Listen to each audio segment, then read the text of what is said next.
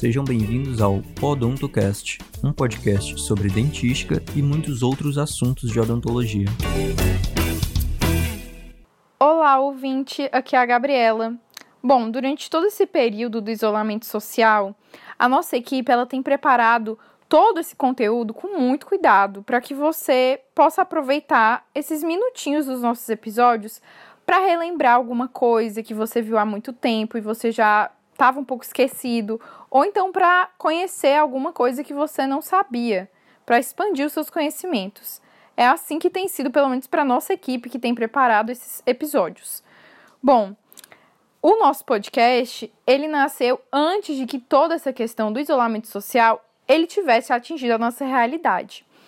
E que bom que meios de comunicação como esse eles existem, porque deixam um conhecimento tão mais próximo da gente, tão mais fácil da gente atingir. Ele tem sido muito positivo para nossa equipe, a gente tem gostado muito de fazer todo esse conteúdo e a gente espera que você também possa aproveitar o que a gente tem feito e que você também esteja gostando do que do nosso conteúdo. A gente já postou alguns episódios aqui episódio sobre sistemas adesivos, sobre exames radiográficos, um episódio especial com a professora Iracema Mello falando sobre PSR e com a professora Aurieta Teixeira conversando sobre acessos endodônticos, enfim, muitos episódios com os mais diversos temas. E agora é só você explorar um pouquinho a nossa página, escolher o episódio que você quer ouvir, dar o play e aproveitar. Bom, no episódio de hoje, a gente vai dar continuidade ao que a gente já estava conversando sobre proteção do complexo dentino pulpar. O professor Mário ele vai falar um pouquinho sobre as principais características necessárias para os materiais de proteção do complexo dentino pulpar. Oi, Gabriela. Olá a todos. Espero que vocês estejam todos muito bem. Bom, a nossa conversa de hoje irá abordar objetivamente algumas das principais características dos materiais utilizados em procedimentos de proteção do complexo dentino pulpar. Eu separei aqui para vocês alguns comentários sobre a relação direta existente entre as características dos materiais com as repercussões ou consequências das suas aplicações clínicas. Tentando fazer essa relação, eu acho que facilita uma melhor compreensão sobre o uso desses materiais e sobre as diversas técnicas de uso clínico. Bom, então vamos começar citando algumas das principais características que se esperam dos materiais de proteção. A primeira é que espera-se que o material seja bacteriostático ou bactericida. E aí você pode me perguntar, professor, por que essa propriedade é tão importante? Bom, pessoal, é, é fundamental em algumas técnicas de proteção, sobretudo as técnicas em que se restauram os dentes com remanescente de tecido cariado nas paredes de fundo, porque é necessário que haja uma diminuição da quantidade de micro-organismos viáveis sob as restaurações eh, para que não haja progressão de lesões de cárie. Essa característica permite, por exemplo, que mesmo em cavidades de cárie onde se consiga remover todo o tecido infectado, o material contribua uh, para tornar as bactérias que permanecerão em uma parede de fundo, seja em dentina afetada ou mesmo dentro dos túbulos dentinários. Ou seja, se somariam os efeitos da falta de nutrição para as bactérias, promovido aí pelo vedamento da cavidade pelo material de proteção e pelo material restaurador, e o efeito bactericida ou bacteriostático do material protetor, ok? É, uma segunda característica esperada de um bom material de proteção é que o material adira à estrutura dentinária, ou seja, que o material apresente adesão em relação à dentina. Essa característica, pessoal, é importante porque o material que adere, ele permanece em contato mais estreito com a dentina, o que favorece a própria ação desse material e impede que haja, por exemplo, infiltração de agentes biológicos, né? E ou agentes químicos provenientes dos materiais restauradores.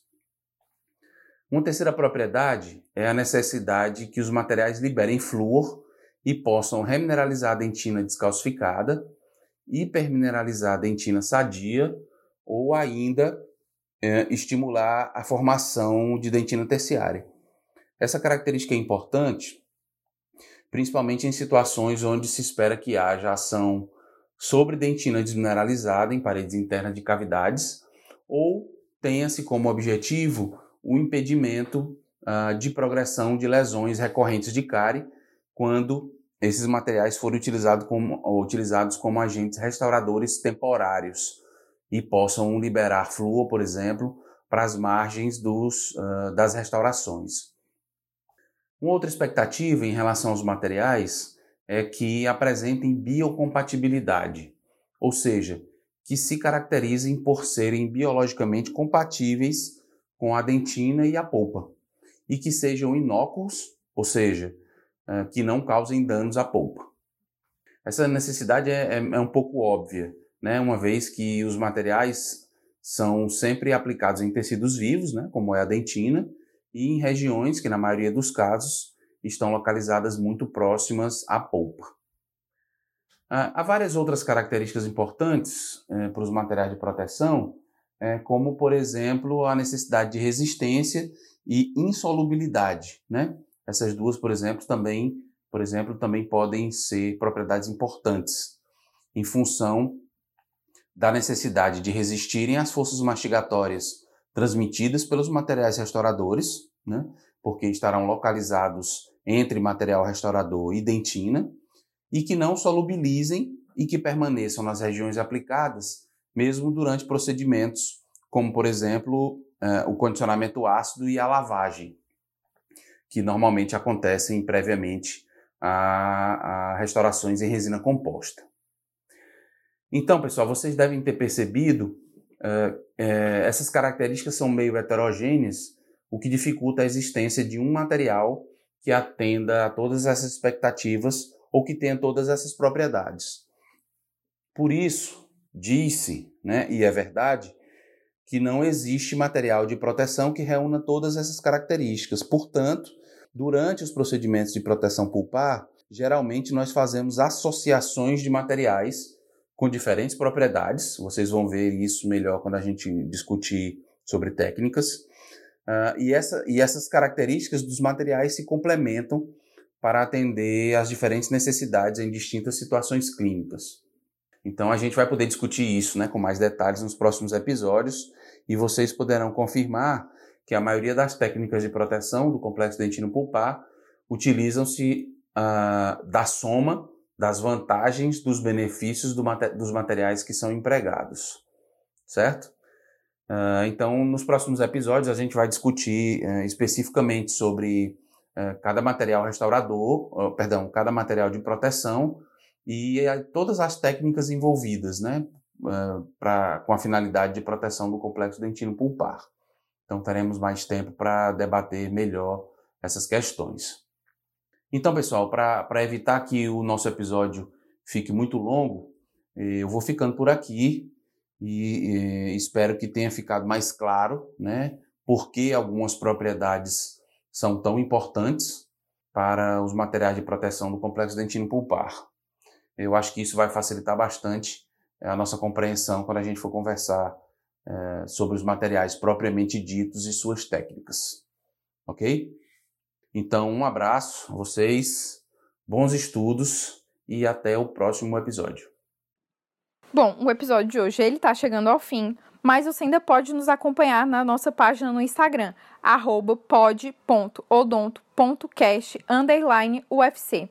E você pode contar pra gente por lá o que você achou desse episódio, o que você tem achado do nosso conteúdo e dizer o que mais você quer ver por aqui. É isso, um beijo e até a próxima!